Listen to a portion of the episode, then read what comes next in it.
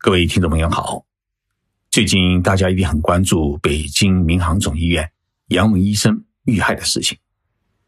一名救死扶伤的白衣天使，最后呢却被杀死在自己的医院里面。这一悲剧给我们这个社会所带来的冲击，不仅仅是伤感和愤怒，我相信，他也会让一大批的孩子们不敢报考医科大学，也让医生们对于自己的职业啊。产生一份忧虑。医患问题由来已久，最核心的问题是缺乏相互之间的信任，而这一份信任呢，并不仅仅存在医生与病人之间，而是存在于社会的各个角落。社会越来越进步，日子越来越富裕，人与人之间关系却越来越不信任。为什么会出现这样的局面？需要反思的东西。真的很多。杨文医生用自己的生命给我们敲响了一个警钟。建设一个人性善良的社会，从某种意义上来说，比抓 GDP 的增长率更为重要。一位网友给我留言，他说：“啊，谢老师，我是三甲医院肿瘤科的医生。近几年频频发生的医生被杀事件，您能给我们？”讲讲日本的医患关系吗？看了这留言啊，我决定今天的节目就来讲述这一内容：日本是如何构建良好的医患关系。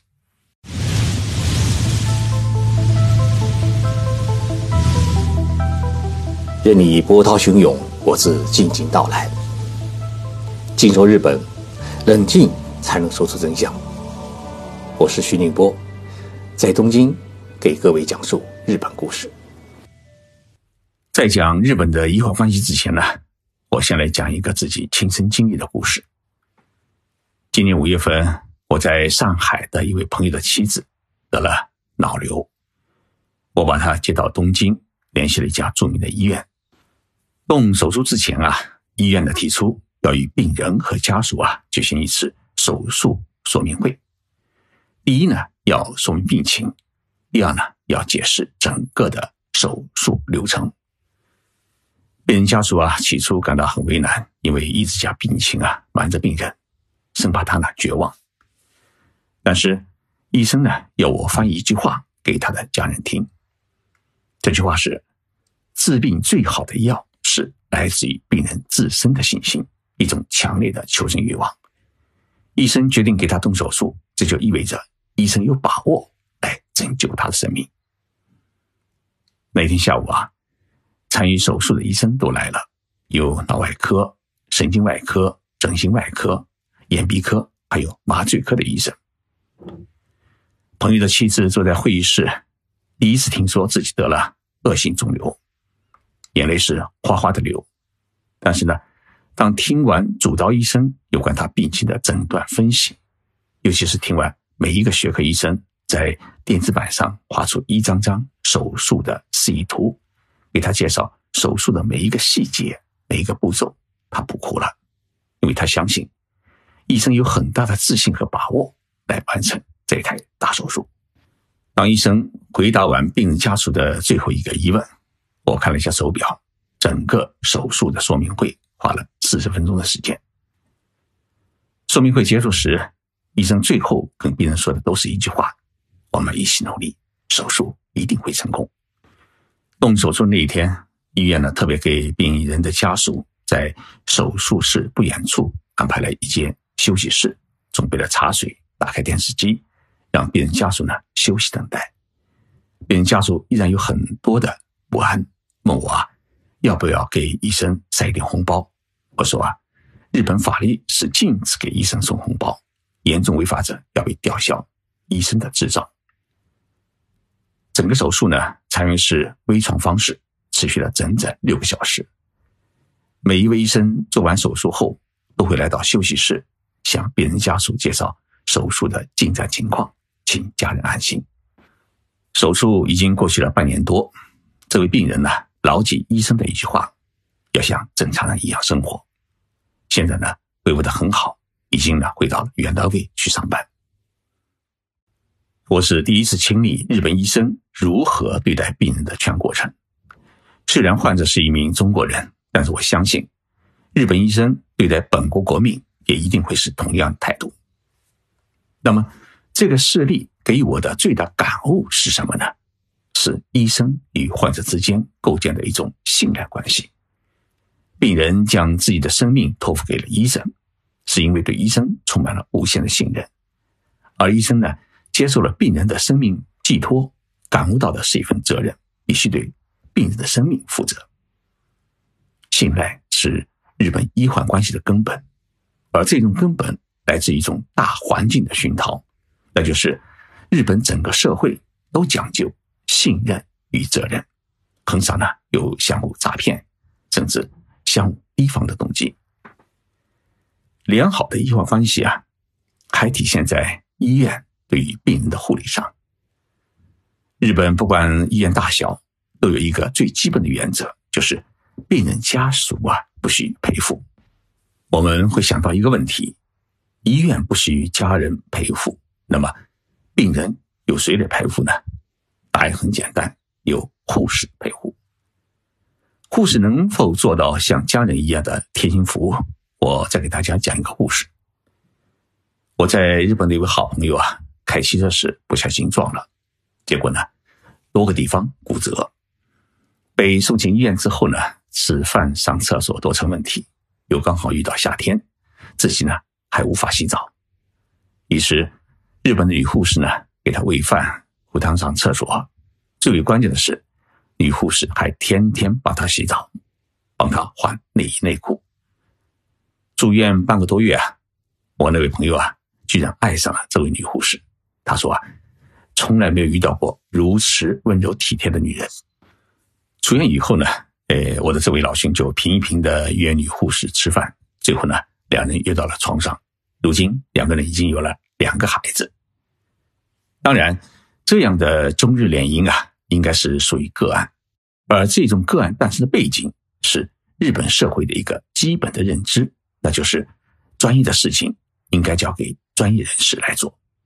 所以，在日本的医院里面，没有中国那样的护工，都是一些经过专业训练、拥有国家资格证书的护理人员。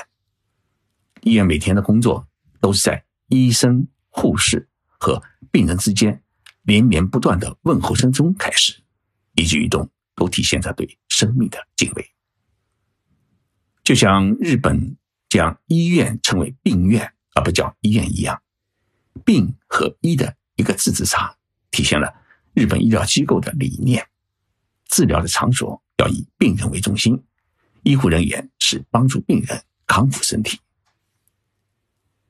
日本的病人与医生之间之所以能够培育起良好的信任关系，还有一个客观的原因是日本健全的医保制度。日本医保制度有一个核心的规定，就是凡是政府批准可以投入临床治疗的。所有的医药品，据说啊有一万多种，全部适用医保。也就是说，六十五岁以下的人，个人呢只需要承担百分之三十；那么七十五岁以上的老人，个人只需要承担百分之十；那么中间年龄承担百分之二十。而日本的大病救济制度又是一个很好的保障。你一个月的医药费如果超过了八万日元左右。根据个人的收入啊，上下有些浮动，大约是五千块人民币。那么，不管你的这个月的医药费的总额是几百万，甚至上千万日元，超过的部分全部由政府的医保来买单。其次呢，是医药分离，除了急救和住院的病人，一般病人的治疗啊，都是医生开药方，你拿到药方呢，到日本全国任何一家药房去取药。医院呢不赚病人的钱，只赚病人的诊断治疗费。更因为医生的呃收入啊是只拿基本工资，不与医疗行为挂钩，所以呢不会出现过度检查、过度治疗的问题，更不会出现医生抢病人的问题。日本这一医保制度的最大好处就是体现了呃整个社会的公平公正。无论是你当过首相也好，还是普通的农民，大家享受的医保的待遇都是一样的。同时呢，病人和病人家属也不用担心医生呢乱开药、乱用药、乱治疗。除了以上这些原因之外呢，医生这一职业啊，在日本备受全社会尊重，也是一个很重要的原因。在日本啊，能够被人称为先生，就相当于老师的人呢，只有四种人：第一呢是教师，他替你解惑；第二是医生，他替你看病；第三是律师，替你维权；第四是议员，替你诉求。其他的人呢？包括大公司的社长、著名艺人，都没有资格被称为先生。在日本的各个大学当中，医科大学的学位是最贵的，有些专业呢甚至比一般的学科贵一倍，而且报考的门槛也很高。公立大学的医学系一年往往只招几十个人，竞争是相当的激烈。像东京大学医学部是全日本最牛的医学部，每一年。一个县就相当于我们中国的一个省啊，能够有一位孩子考上东京大学医学部，那已经是出了状元。所以，能够学医的年轻人都是考分最高、智商最好、学习最为努力的人。因为本科一读就要读六年。为了做这期节目啊，我微信采访了一位在日本做医生的中国人朋友。这位女医生呢，是东京一所著名的癌症医院的医生。已经在日本行医十余年，她告诉我一个事例：在日本买房子，你是外国人，工资呢也不是最高，但是银行一听您是医生，尤其是一名外国人拿到日本的医师资格，对你是会肃然起敬，毫不犹豫的会贷款给你。他还说，在日本当医生，从来没有患者或者患者家属要你私人电话晚上咨询你病情。当然，更不会把检测报告单或者 CT 检查结果呢，直接发到你的微信上，问这样的病该怎么治。尊重医生，相信医生，是日本社会的一个基本的行为约束。没有人会因为不相信医生而走进医院，即使遇到医疗事故，病人家属也不会到医院里面大吵大闹，因为大家知道这样做是违法的。最好的办法是请律师进行交涉。虽然日本的医患关系呢，呃，比较良好，但是也是常有医疗事故的发生。这些事故的原因呢，也是多种多样。有的因为医生责任心不强，忙中出错，如日本的新西大学医学部的附属医院，三十四年前为一名男性患者做心脏手术时，把一根长一点二厘米的缝合针。遗留在患者的体内，后来才被发现。有的呢，这是误诊造成的，像广岛一家医院把患者的乳腺增生误诊为癌症，结果呢，将患者的乳房切除了。有的呢，因为许多的医学领域还有存在误区或者没有更好的办法，所以呢，医疗方法的不正当也会导致医疗事故的发生。按照规定呢，诶，发生了医疗事故以后啊，医院要向政府部门报告，并要由医院向病人家属作出解释。属于医院方的错误，医院呢要真诚道歉，并在经济上面给予一定的补偿。我们在日本的电视上面有时也会看到，遇到重大医疗事故发生的时候啊，医院的院长都会举行记者会，向病人和病人家属。向社会各界道歉。之所以由院长亲自道歉，一方面是为了保护担当的医生，另一方面呢，也是为了表示医院对事故的重视，不会推卸任何的责任。如果医患双方对责任承担问题存在争议，那么可以诉诸法律，由第三方机构进行调查，根据调查结果呢进行处理。触犯刑法的，还将被追究刑事责任。日本政府的厚生劳动省也建立了医疗事故数据库，成立了有医生、律师、民间组织代表参加的医疗事故信息研究会。研究会的主要任务是对全国的医疗事故有一个准确的把握，研究如何预防事故、查明事故原因以及发生重大事故时如何应对。日本政府呢，希望通过这种方式，把医疗事故的个案变成全社会的财富，让人们以当事人的身份从中去吸取教训。